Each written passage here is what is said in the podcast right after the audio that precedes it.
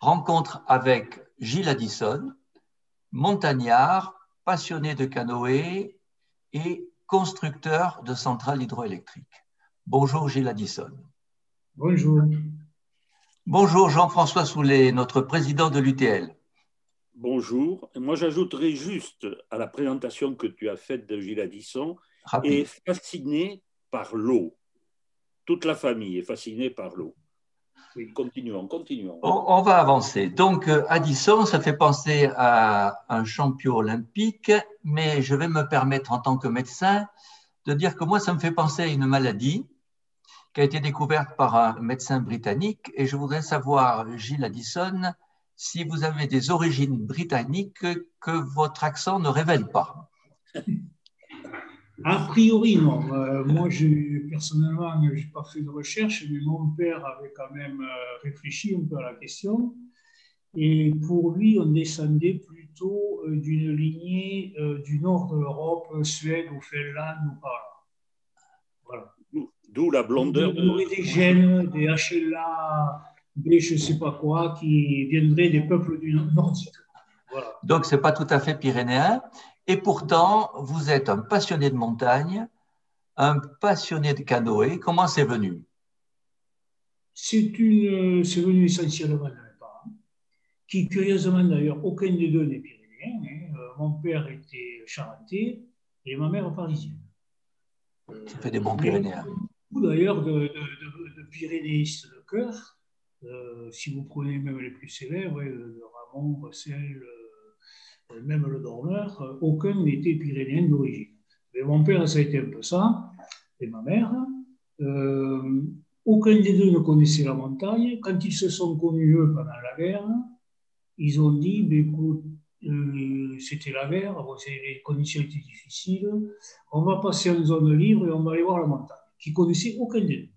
Ils ont été dans les Alpes, ils ont fait une grande virée, ils ont passé le, col des Clos de Cavaille paraît en short, des conditions épouvantables. Et, mais ça leur a plu. Ma mère, à l'époque, était étudiante euh, à, l'ENS, à l'École nationale supérieure d'éducation physique. Juste un instant, est-ce que ça serait possible de mettre le son un tout petit peu plus fort? Ah, monter le son, monter le son sur l'ordinateur. Il faudrait que je parle un peu plus fort, d'accord. Bon, je parle un peu plus fort. Ah oui, ça y est, ça marche. Euh, donc, ma, mère était à l'école, à l'INSEP. Euh, mon père, lui, était un peu en désirance, il était étudiant en mathématiques à Bordeaux. Euh, et ma mère, au concours de sortie, elle devait formuler ses voeux. En 46, là, 47, elle sortait de la guerre. Elle a dit, bon, puisqu'on aime la montagne, je demande les Hautes-Alpes ou les Hautes-Pyrénées. Il y a c'est sûr qu'il y a des montagnes. Elle avait raison. elle a eu les Hautes-Pyrénées et mon père l'a rejointe euh, quelques temps après. Ils avaient déjà un enfant, mon frère aîné, euh, qui a été le, professeur à Bagnères, à la retraité maintenant, et qui a été le président du CPE de Bagnères pendant longtemps. Et moi, je suis le premier enfant né à temps. Et donc, de suite devenu un, passionné de montagne assez rapidement. Oui, parce que mon père, et mes parents, hein, dès qu'ils ont été là, ils ont commencé la randonnée ils, ont, ils se sont mis au ski, même, au ski de randonnée. Et aussi, euh, leur euh, deuxième passion, mais là qui avait un lien un peu avec leur histoire précédente et La Rochelle, d'où ils venaient, euh, ils, se sont, ils ont même planté le canoë-kayak dans le département. Et, ah oui, d'accord. Donc il y a une histoire du canoë-kayak dans la famille. Oui. oui. En 1950, mon père a commandé le premier canoë canadien directement au Canada, un Clipperton, qui est arrivé par bateau en 1950, et il a commencé à explorer les rivières pyrénéennes qui étaient vierges pratiquement toutes à cette époque. C'est le canoë, c'était une, une, affaire plutôt du Touring Club de France, des grands randonneurs, et ceux qui avaient été explorés, c'était la Dordogne, la Garonne, l'Allier, la Loire, les grands fleuves, la Seine. Les, les gaves pyrénéennes étaient encore complètement inconnus. Et ils se sont lancés là-dedans.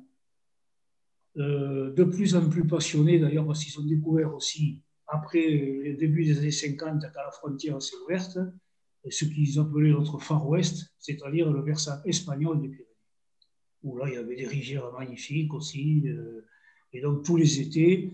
Et nous, petits, on suivait, évidemment. D'abord en tant que passager, plus ou moins clandestin. Et puis après, on a appris à manier la pagaie. Voilà. Donc c'était le, sport, c'était le sport numéro un dans la famille, quelque part. Oui, alors l'été et, l'hiver et les, saisons intermédiaires à la montagne, à la randonnée, à ski ou à pied. Donc on comprend bien la montagne, l'eau, comme le disait Jean-François, euh, ça, ça, peut amener aux centrales hydroélectriques, mais en fait, en pratique, comment est-ce qu'on y arrive Comment est-ce que vous y arrivez? Ah, alors, bon, donc j'étais un familier de l'eau vive. J'avais, j'ai connu parfois mes départs la puissance de l'eau avec les chutes. Euh, donc ça, j'étais au courant déjà de ce que représentait comme énergie euh, l'eau vive. Euh, mais c'était pas. Moi, j'étais plutôt dans la partie cartographie, mais hydrologie aussi. Mais j'avais pas conscience qu'il y avait EDF en France. C'était le monopole, tout le monde disait. Je n'avais pas conscience, conscience qu'on pouvait s'y lancer de façon autonome. C'est le choc pétrolier qui m'a les premiers chocs pétroliers, euh, Mesmer, Giscard, euh, quand c'est arrivé euh, et que j'ai vu qu'il se lançait à corps perdu dans le nucléaire, j'ai dit bon, très bien, mais notre président a dit il faut avoir des idées. Pourquoi on ne continue pas à développer l'hydroélectricité? Qui me semblait encore avoir, vu ce que je connaissais des débouchés. donc je m'y suis intéressé. Euh, on m'a dit non, non, il n'y a plus rien à faire. EDF a tout fait. Euh, circuler, il n'y a rien à voir. Bon, je me suis accroché un peu. J'ai appris qu'il y avait un secteur quand même qui n'avait pas été nationalisé en 1947, qui était les petits moulins, les petites centrales, ou les centrales qui étaient attachées à une industrie préexistante, comme Péchiné, comme vous voyez, ou à Rudy, chez la, la vieille industrie électrochimique pyrénéenne ou, ou métallurgique. Euh, il y avait aussi, euh, qui reste encore, enfin qui passait à EDF, maintenant l'usine de Rebouk, par exemple, de Beyred, euh, les usines de Pierrefitte qui alimentaient la centrale d'azote ou la petite centrale, la petite usine Péchini. Voilà. on, reviendra sur l'histoire de la huile blanche dans les Pyrénées, mais alors vous, donc vous vous y intéressez, mais il faut avoir des compétences, il faut s'y connaître pour construire une centrale. J'ai fait une formation, j'ai fait une formation de topographie hydraulique aux anciens métiers. Euh, vous étiez à la DDE ah, Non, mais ça, la formation, c'est avant. Ah j'ai fait mes prépa à Bordeaux, j'ai fait. Donc, j'ai été aux arts et métiers à Paris, euh, où là, j'ai fait trois ans euh, d'études. À la sortie de ça, mon premier travail, ça a été à l'Institut géographique national. J'ai travaillé euh, sur les relevés euh, topo et hydro euh, du Haut-Atlas marocain. Donc d'hydraulicien, vous êtes passé à énergéticien, c'est comme ça qu'on dit. Oui, voilà. Avec cette réflexion du choc pétrolier, avoir des idées. Donc dans les années 77, 75-77, et j'ai fondé ma société en 78, Pyrénées Énergie, euh, qui faisait d'abord bureau d'études, moi je n'avais pas, pas d'argent du tout, hein, euh, qui a fait bureau d'études pour les autres, qui a fait des, améliorations, des développements, et puis petit à petit, euh, qui a travaillé pour elle-même, la société.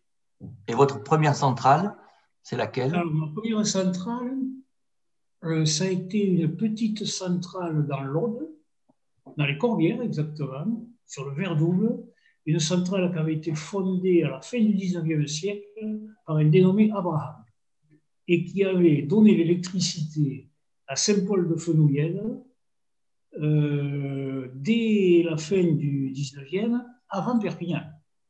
D'accord. Donc, votre première centrale, une société avec un bureau d'études. Et comment s'est fait cette expansion et comment vous avez obtenu les concessions pour pouvoir euh, aménager d'autres centrales Comment ça s'est passé? Oui, bon, ça c'est le travail de relation. Je me suis aussi associé avec des gens pour avoir euh, des fonds.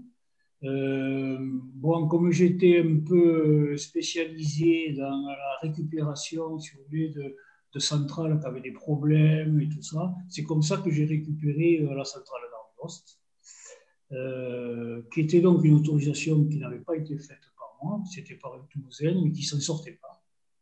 Euh, donc, j'ai remonté, que j'ai agrandi. J'ai eu l'autorisation d'un captage supplémentaire côté Pyrénées-Atlantique parce que le zoom sépare les deux régions et les deux départements. Donc, monter en puissance, c'est une des plus puissantes maintenant euh, centrales autonomes euh, qui fonctionne très bien. Après, euh, et voilà, de fil en aiguille, je me suis développé à partir donc, de sites plutôt existants. Parce qu'il faut dire que j'ai très vite compris qu'ici on était barré. pour les sites nouveaux, toutes les rivières avaient été classées en réserve pour la pêche et autres, pour les sites un seul trait, par exemple, le classement des rivières avait classé le Gavalopo, affluent et sous-affluent, tout son bassin. Donc les deux tiers, par exemple, du département nous étaient déjà interdits. Donc figurez-vous que d'à partir de là, je suis parti dans les Alpes et au Chili. Par des coïncidences. C'est pas la porte à côté, oui. Voilà, c'est le Chili a organisé une grande conférence sur l'hydroélectricité à la fin du XXe siècle, là, 1998, je crois. Euh, ils ont demandé euh, des intervenants en Europe qui parlaient espagnol. Je me suis proposé. J'ai été faire des conférences à l'université de Valparaiso, technique de Valparaiso. Et j'ai trouvé le pays très accueillant, très ouvert sur cette forme d'énergie. Il faut dire que c'est le paradis. Vous avez une cordillère qui monte à 5000 mètres, euh, qui est à 50 km du Pacifique, donc vous avez des chutes euh, considérables. Et plus vous allez vers le sud, vous avez des débits aussi considérables. Le, Rio Bio Bio, euh, qui n'est pas plus long que la Garonne, il fait trois fois son débit. Donc c'était l'Eldorado. Alors ça a marché cette implantation chilienne? Ça a marché, oui et non. En ce sens qu'on a créé une société là-bas qui s'appelait Pirandes, Pyrénées-Andes, avec un neveu euh, avec un neveu qui s'est installé là-bas. On a obtenu une dizaine de concessions que j'avais explorées moi-même et tout ça. Euh, et qu'on allait chercher soit à vendre, soit équiper nous-mêmes. Mais à ce moment-là, il y a eu un retournement terrible. Là-bas, tout est au marché. C'est vraiment le livre, le livre marché dans toute sa splendeur. Donc les prix se sont effondrés. Le prix de l'énergie s'est effondré. La crise du gaz était passée, le pétrole est redevenu moins cher. Euh, Et il faut bien le dire, c'est un pays qui est très, très favorisé pour le solaire et l'éolien. Vous avez des étendues désertiques où vous avez des rendements pour le solaire deux à trois fois celui qui est en France. Donc vous avez des coûts de ces énergies-là qui sont très basses et donc l'hydraulique, pour se placer, elle doit se placer uniquement en hydraulique de, si vous voulez, d'adaptation, c'est-à-dire avec lac, qui fournit à la demande pour compenser les manques de ces énergies intermittentes que sont le solaire et l'éolien. Donc vous êtes recentré sur la France et vous avez développé vos activités dans les Pyrénées, dans les Alpes. Voilà. D'accord. Je suis recentré sur le solaire. Moi, j'ai quitté donc, le Chili en direct et sur les Alpes, par contre, ça a très très bien marché. Il y a beaucoup plus de possibilités. Il y a des administrations et des, des, élus et des populations plus ouvertes, il faut bien le dire, euh, plus habituées à ces équipements. Euh, nous avons fondé donc une compagnie spécialisée pour les la compagnie de haute chute d'Europe, qui a, une douzaine d'années a construit 11 euh, centrales nouvelles et on a acheté et restauré euh, sept ou huit autres qui appartenaient justement à des vieilles industries aussi, des papeteries ou de la métallurgie, Asco Métal ou papeterie. Très bien. Jean-François, je crois que tu avais quelques questions à poser. Euh, moi, en tant qu'historien, euh, je suis intéressé par l'histoire de l'hydroélectricité. Euh, vous m'entendez pas bien peut-être? Pour, pour, Gilles, il faut monter un peu le son. Bon, je vais monter un peu le son. Non, Gilles euh, surtout. D'accord. Donc, euh, oui, vous êtes donc un peu comme Aristide Bergès, c'est-à-dire un Pyrénéen parti vers les Alpes. Lui n'était pas parti au Chili. Et donc, il y a peu de aux Pyrénéens et de Pyrénéens qui savent quand même que la houille blanche a été inventée par un ariégeois, donc Aristide Bergès. Je sais que vous le savez, évidemment. Euh, donc vers 1867-70, les premiers, les premiers essais. Alors, j'aimerais simplement que vous rappeliez, euh, euh, mais avec une grande simplicité, quelles ont été les, les bases de technique pour lancer la houille blanche. Donc, pour faire une centrale, qu'est-ce qu'il faut? Il faut de l'eau, une chute, une turbine. Expliquez-nous.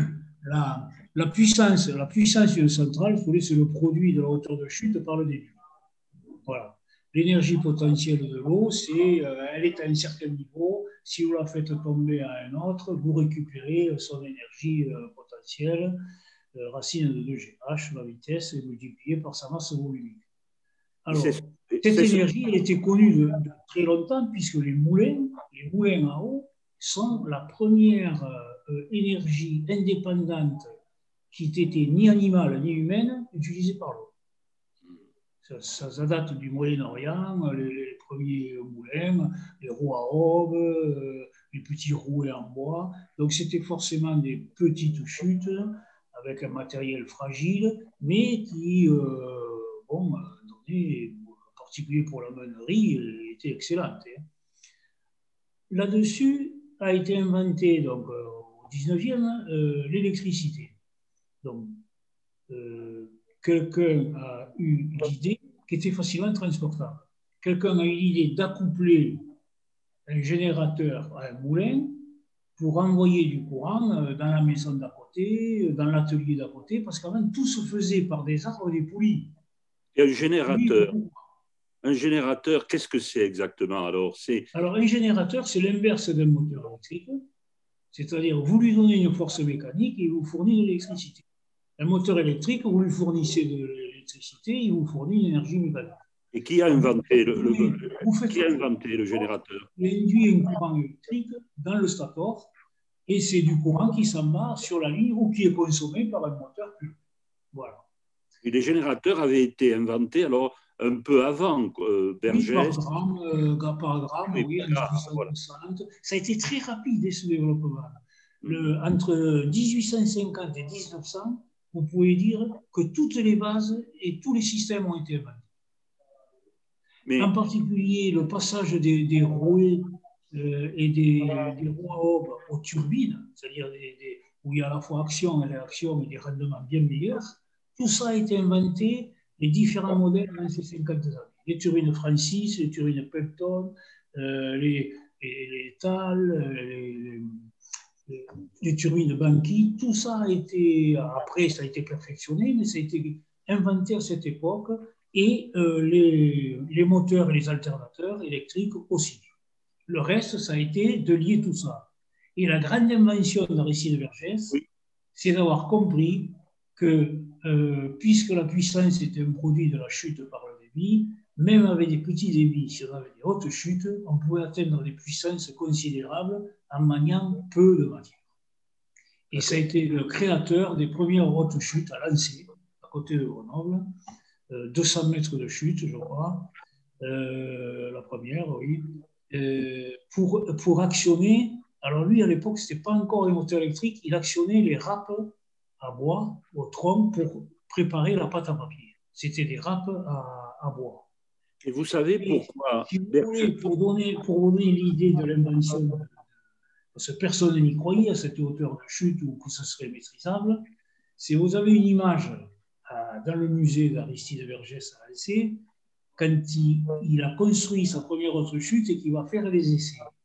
Et c'est lui-même qui ouvre la vanne, il est tout seul, parce que tout le monde est à 100 mètres autour, en train de regarder et attendre de voir s'il ne va pas y avoir une explosion.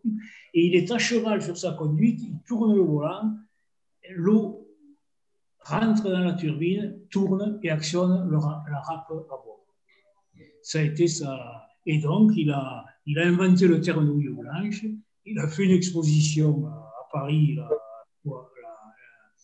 la, grande exposition internationale, Universelle. où il a développé ce concept.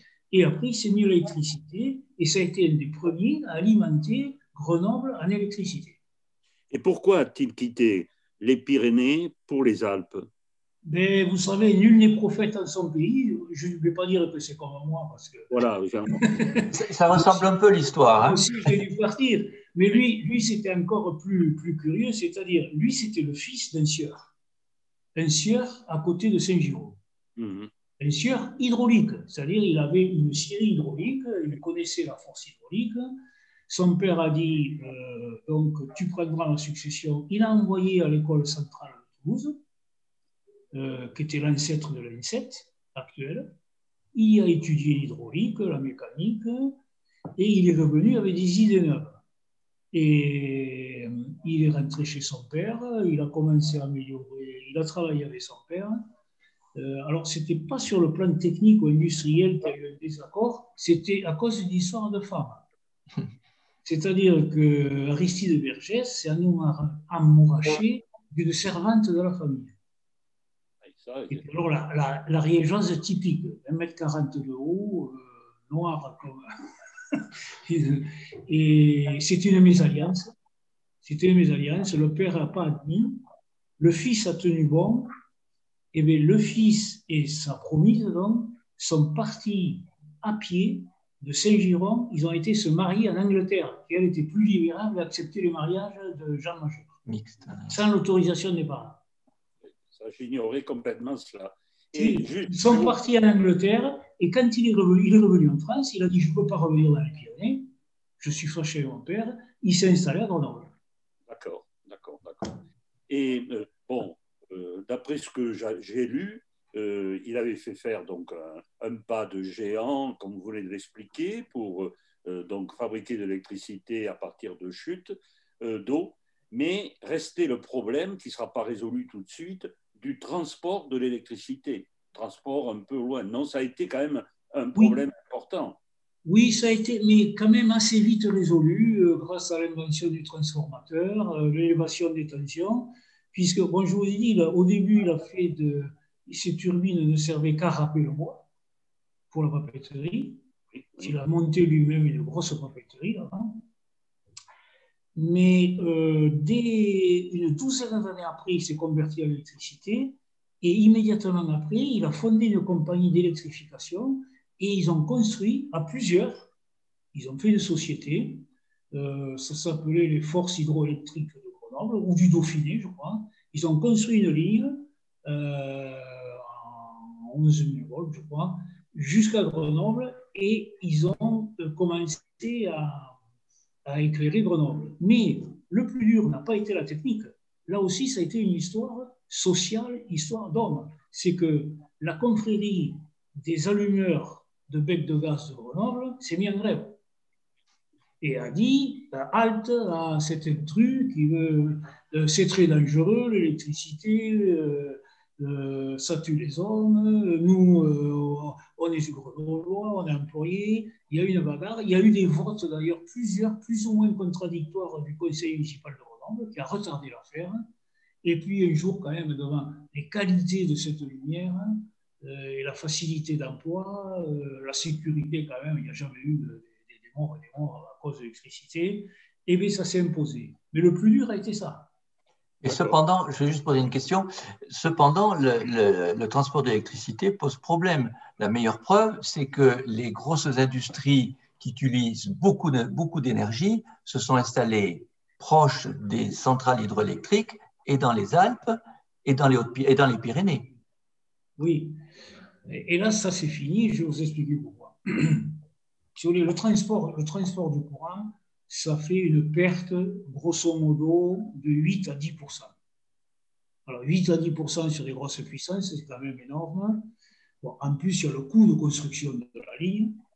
Euh, il n'y avait pas de raison, si vous voulez, puisque ces usines étaient modernes, c'était nouveau, l'aluminium, tout ça, les gros consommateurs. Donc, euh, puisqu'on pouvait, c'était à construire tout neuf, autant les construire près des sources d'énergie. Besoin, etc. Euh, Usine dans les, dans les, Alpes. Dans les Alpes, exactement. Mais tout ça, c'était avant-guerre. EDF n'existait pas.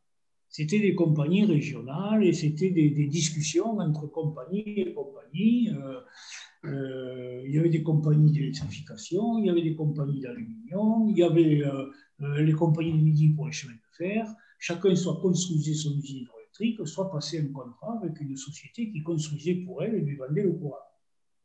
Voilà, c'était des discussions de gré 1947 et la nationalisation a cassé tout ça. On a dit, il y a un monopole, il faut forcément passer par une guerre. Et surtout, surtout, la France, c'est un des seuls pays du monde, a dit, on occulte le transport. C'est-à-dire le prix du kilowattheure sera le même que vous soyez au pied de l'usine ou que vous soyez à 800 km. Donc aucun intérêt d'être au pied de l'usine. française. Donc l'avantage comparatif qu'avaient des pays comme nous, les Pyrénées ou les Alpes, a disparu. Et vous avez les usines électrochimiques de pyrophite qui ont tenu un moment le coup, mais qui, au bout d'un moment, ont fait leur calcul. Elles ont dit, écoutez, nous, on s'est mis là parce qu'on avait le courant pas cher, sans transport, on est au pied des usines, et par contre, on faisait venir le minerai, la matière première, par bateau depuis Bordeaux et par train ensuite. Maintenant que le prix de l'électricité est le même au port d'Ambès à Bordeaux, eh bien, j'ai déménage mon usine à Ambès. Parce que j'aurais plus le coût du transport du train, et surtout que le train allait mal. On parlait de supprimer déjà à l'époque la ligne lourde de Pierrefitte. Elle ne tenait que grâce à eux. Ça a été le coup de grâce.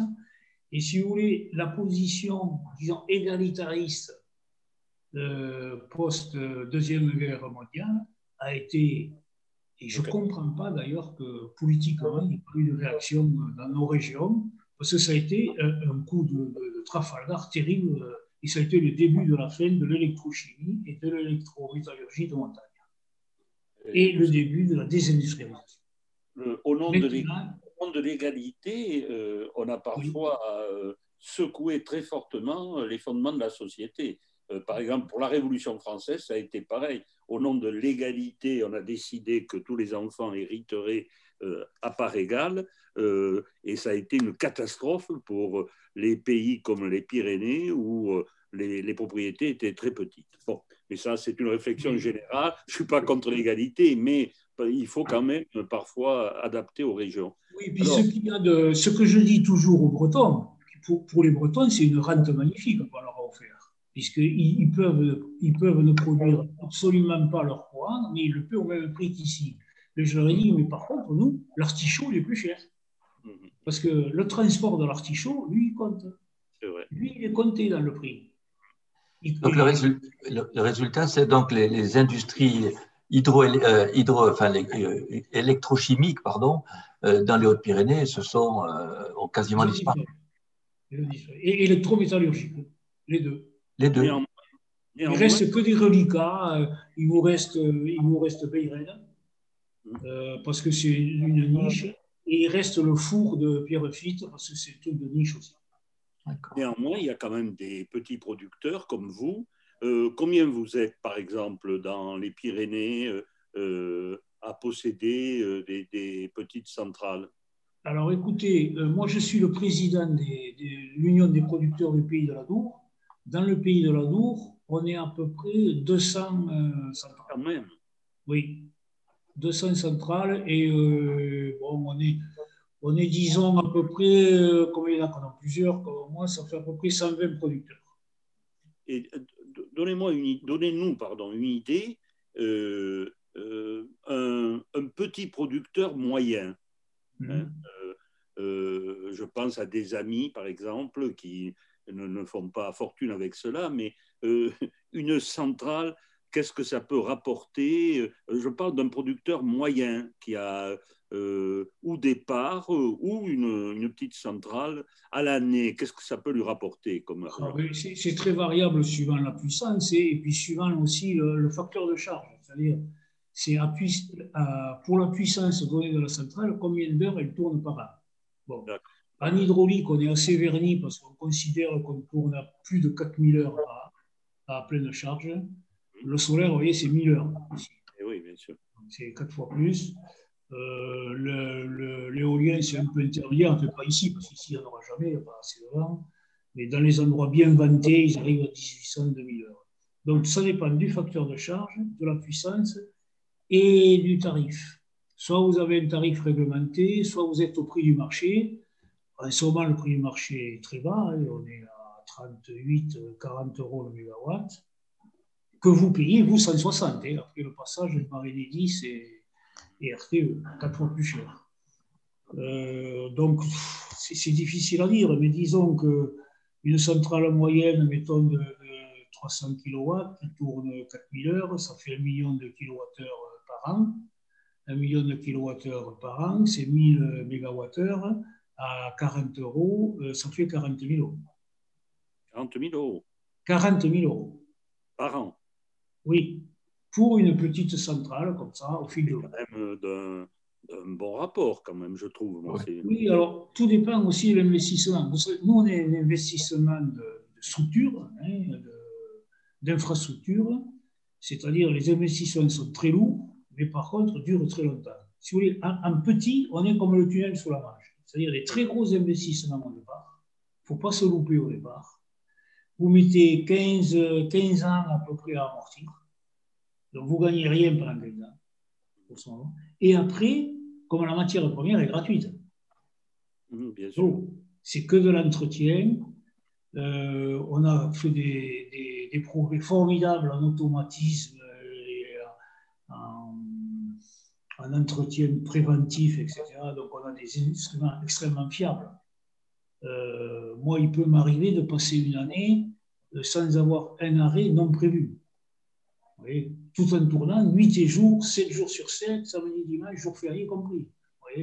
Donc le, problème, je peux couper le problème, c'est quand même l'investissement et l'investissement, il est très important. Je crois que ça, il faut le dire, parce que le prix, le prix dont vous avez parlé, c'est ce que ça euh, gagne un petit peu d'affaires, mais c'est pas un bénéfice, oui. Non, non, non, oui, c'est un million d'euros l'investissement. Ça, la moindre centrale, euh, euh, rien que le raccordement EDF, ça peut très cher. vous avez le foncier, vous avez le, un dossier le dernier dossier d'autorisation que j'ai fait, celui de, du Cambas Capoterie, euh, à l'heure actuelle, on n'a pas donné encore un coup de pioche, rien. On n'a obtenu que l'autorisation, ça nous a coûté plus de 600 000 euros. Le dossier. 1350 pages, 7 ou 8 bureaux d'études, 3 ans d'études. Il faut investir pour l'avenir. Et vous ne savez même pas à la fin si vous avez l'autorisation. Donc, c'est à fond perdu. Donc, il y a toute une, euh, un poids. Ça, c'est très long de, de, de, faire à sa place ce, métier. Et alors, dans ce contexte, quelles sont les perspectives de développement, s'il y en a, dans les Pyrénées, dans les Alpes, en France? Oui, alors, euh, dans les Pyrénées, il n'y en avait pratiquement plus. Donc, je vous l'ai dit après le classement des puisque tout avait été déclaré protégé. Et par contre, la nouvelle loi sur l'eau, en 2006, euh, en suivant les directives européennes, a dit qu'il fallait équilibrer les différents usages de l'eau. Donc, il fallait justifier euh, les classements, ce qu'on mettait dans les classements, mais pourquoi? Et donc, l'État a entrepris un peignage de tous les classements des cours d'eau et a dit qu'est-ce qui pourrait être réservé à l'énergie, euh, au paysage, à la pêche, euh, euh, aux réserves biologiques, etc. Ça a été un processus très long, de, de 2008 à 2013. C'était sous l'égide des préfets de bassin, préfets de région, préfets de bassin. Donc pour nous, c'était le préfet de Toulouse, qui, était, est le préfet de bassin pour Adour-Garonne. Et en 2013, il a donc sorti son, après concertation très longue, il a sorti son arrêté de classement. Et par exemple, dans les Hautes-Pyrénées, il a été décrété qu'il y avait huit euh, sites qui étaient favorables à l'hydroélectricité et où on pouvait déposer des projets. Donc ça a relancé euh, la machine, pareil dans les autres départements et beaucoup plus étendu dans les Alpes. Et euh, quelle est la place là, de ces petites centrales de, par rapport aux problèmes qu'on nous annonce, par exemple, cette année, pour cet hiver, en nous disant euh, on risque euh, en France de manquer d'électricité. Euh, comment, comment ça s'explique cela quand même? Il y a toujours de l'énergie nucléaire, il y a, comment ça se fait que les, en dehors de, vous, petits producteurs, il n'y ait pas de nouveaux aménagements plus importants, enfin que, qu'on compense pas, par l'hydroélectricité le déficit de la fermeture des centrales atomiques oui, il y, a plusieurs, euh, il y a plusieurs questions et réponses à, ce que vous dites. Euh, pourquoi ça risque d'être tendu cet hiver? Il y a une conjonction de, facteurs. D'une part, il y a beaucoup de réacteurs nucléaires qui sont en révision. Euh, il y a ceux qui le sont normalement. Il y a ceux qui n'ont pas pu l'être à cause du Covid, qui devaient l'être ce printemps et qui ne l'ont pas été. Il y a ceux qui ont pris du retard. EDF a pris euh, l'habitude d'avoir souvent beaucoup de retard euh, dans ses procédures et ses révisions. Euh, il y a le fait qu'on a fermé le charbon, pratiquement. le gaz ne se développe plus non plus parce qu'il est trop cher. Donc, il y, a, au niveau production, il y a ce manque-là. Alors, il y a un développement des renouvelables, mais dans le renouvelable, le solaire, l'hiver, un très faible, très faible apport, parce que la crainte, ce qu'on a, c'est les pointes février, un très faible apport, et le vent est complètement aléatoire. C'est-à-dire, il peut y avoir du vent en février, on est sauvé, surtout venant d'Allemagne, mais si vous êtes sous un anticyclone froid, temps stable et sans vent, toute l'Europe est à plat. Donc l'éolien a pris un sacré coup. Ah oui, oui, Et quant à l'hydraulique, la grande hydraulique, euh, elle remplit son rôle les barrages, elle soutient, elle va en secours. Mais la grande hydraulique, on en fera, à cause des problèmes de, de, foncier et autres, on en fera très très peu. Très très peu. Euh, c'est difficile. Il devrait y avoir un appel d'offres sur le, grand hydraulique qui est décidé euh, depuis la PPE, c'est-à-dire ça fait cinq ans. On attend les textes, ce n'est pas encore sorti. Et quant à la petite hydro, le développement, donc je vous dis, a redémarré après 2013, mais c'est très très lent. Il faut 7 ou 8 ans pour faire un projet. Donc très peu sont arrivés à maturité. Nous-mêmes, là, depuis, on en a construit trois depuis cette date-là.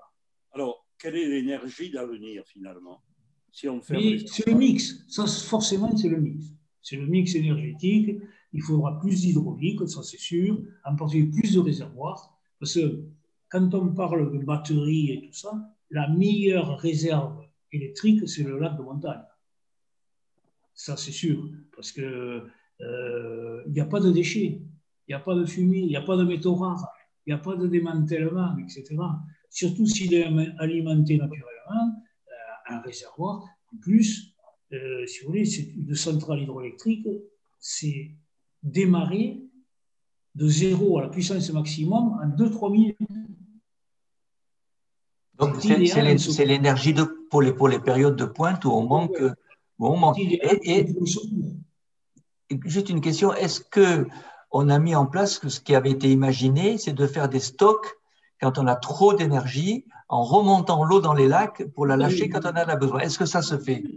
Oh, Ça existe. Il y en a une ici dans la région, à Montésy. Bon, il faut un réservoir inférieur, un réservoir supérieur. Euh, donc là, le réservoir inférieur existait, c'était un barrage sur la Truyère, dans la gorge.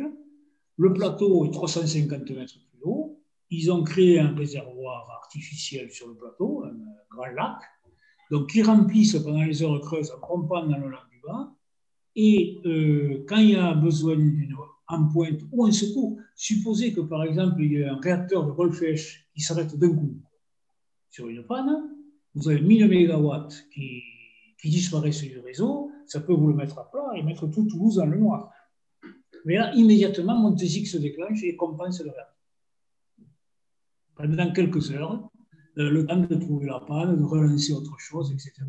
Et si la nuit ou le dimanche suivant, euh, il y a trop de courant, eh on remonte du réservoir inférieur. C'est une batterie, une batterie, mais sans produit chimique. Donc, est-ce que vous pensez qu'il est possible d'arriver à 100% d'énergie renouvelable dans un avenir lointain? Dans un avenir lointain, moi je crois. Je crois, et, mais ça passera par tout un système. Il ne faut pas croire qu'il y a une solution miracle. Hein. Euh, ça passera d'abord par des économies d'énergie qui sont gaspillées à l'heure actuelle, ça c'est sûr. Donc ça, c'est la, première ressource, économie d'énergie. Voilà, l'économie d'énergie. Après, ça sera un mix énergétique. Euh, moi, je crois à l'hydrogène. Je crois à l'hydrogène, à condition qu'elle vienne de sources renouvelables, mais je crois qu'on y arrivera. Alors là, c'est pareil. Au lieu d'avoir des lacs supérieurs et inférieurs, qu'est-ce qu'on fera? Quand, par exemple, les éoliennes tourneront plein pot un dimanche la nuit, qu'on n'a pas besoin de courant, on fabriquera de l'hydrogène. Pareil pour l'hydro. Là, on vient d'avoir une petite crue. Hein, et le temps s'est radouci. La consommation a baissé nous, notre production a monté. Vous n'en avez pas besoin? On fait de l'hydrogène. Et après, les trains seront en hydrogène, euh, les, camions seront en hydrogène, etc. Bon, il faut, faire. l'hydrogène, quand on prend comme source d'hydrogène l'eau, on dépense plus d'énergie à séparer l'hydrogène de l'oxygène que l'on va en récupérer plus tard. Donc l'hydrogène, c'est une source d'énergie qui n'arrive que quand on utilise les surplus de, du renouvelable. Ça sera toujours limité. Ça sera toujours limité. vous perdez du rendement au cracking de, l'eau et vous en reperdez à l'électrolyse. Mais tout est une question de, de prix du mégawatt. Si, si, quand vous craquez euh, euh, l'eau, le prix du mégawatt est à 10 euros mais que quand vous faites, refonctionner la pile pour faire de, l'électricité, là le mégawatt est à 120 euros, de toute façon, vous pouvez pas mettre 20% de perte de rendement. Et, entre, entre-temps, vous n'avez pas émis un gramme de CO2, vous n'avez pas utilisé de métaux rares, vous n'avez pas. C'est de l'eau. L'eau. L'eau de, l'électrolyse, c'est absolument pur. C'est de l'eau pure, c'est tout. Il n'y a, pas plus naturel. Vous pouvez la boire à table. oui, mais il faut qu'il y ait de, l'énergie produite ailleurs pour obtenir de l'hydrogène. C'est ça le problème. Ou à un autre moment. Ou à un autre moment. Par ailleurs, à un autre moment surtout. Le, le problème, c'est les décalages. C'est les décalages entre consommation et production. Et il faut des tampons. Alors, ça, peut être les barrages, ça peut être les batteries, mais ça, je ne crois pas trop. Moi, ça, ça c'est tout à fait transitoire pour moi. C'est cher et polluant. Et ça peut être euh, l'hydrogène. Jean-François, d'autres questions? Non, ce qu'on appelle l'électricité verte. Euh, les quoi? Je n'ai pas entendu. L'électricité verte. Oui. Qu'est-ce que c'est? Ah, C'est l'électricité qui n'émet pas euh, de gaz à effet de serre, c'est-à-dire une électricité où il n'y a aucun, aucun phénomène de combustion qui rentre en jeu. Donc vous avez l'hydroélectricité, euh, l'éolien, le solaire. Après, vous avez ce qu'on appelle le vert, mais euh, un peu gris, c'est-à-dire vous avez la biomasse. C'est renouvelable parce que si vous replantez du bois, etc., c'est un circuit fermé. Mais par contre, quand vous le brûlez, vous émettez du CO2. Euh, et vous avez le nucléaire. Le nucléaire n'émet pas euh, de CO2 au moment de, la production même euh, d'électricité, mais par contre, en consomme beaucoup à la construction. une, centrale, une centrale atomique, c'est monstrueux au point de vue béton. Le béton, c'est beaucoup de CO2. Et elle va en consommer beaucoup. Et ça, c'est là qu'il y a le pari du nucléaire elle va consommer beaucoup au niveau des déchets. Le traitement des déchets pendant euh, des dizaines et des dizaines d'années, euh, l'énergie que ça va consommer, euh, que ce soit en souterrain, en surface, les bidons, la surveillance, tout ça, ça consomme énormément. Le, nucléaire, par exemple, aussi, il faut bien voir, c'est que pour produire l'uranium enrichi, vous avez deux réacteurs en France, à Pierre-Latte, qui ne fonctionnaient que pour fabriquer du combustible. Oui. ça, ça un rendement aussi. Est-ce que vous estimez que l'école que vous avez faite, hein, euh, c'est-à-dire les arts et métiers, est-ce qu'elle vous a préparé à, cette, à ce métier euh, que vous assurez de producteur d'électricité? Alors, oui et non, mais bon, ça, c'est un peu, ça dépend des spécialités, parce que moi, je n'avais pas pris l'électricité. Moi, j'ai pris les, les, sciences fondamentales, topo, hydro. Euh, C'était une option. Mais dans la, dans la, formation, dans la branche, celui que j'avais choisi, la formation qu'elle m'a donnée, oui, oui, c'était une très bonne école, y compris avec des stages pratiques, tout ça, c'était. c'est une école des métiers qui. Oui, oui, je ne peux que le recommander. C'est une excellente école d'ingénieur. Bien, je crois qu'on arrive à la fin de notre voyage dans le monde de l'hydroélectricité avec comme guide Gilles Addison. Un grand merci, Gilles. Merci. Merci à vous.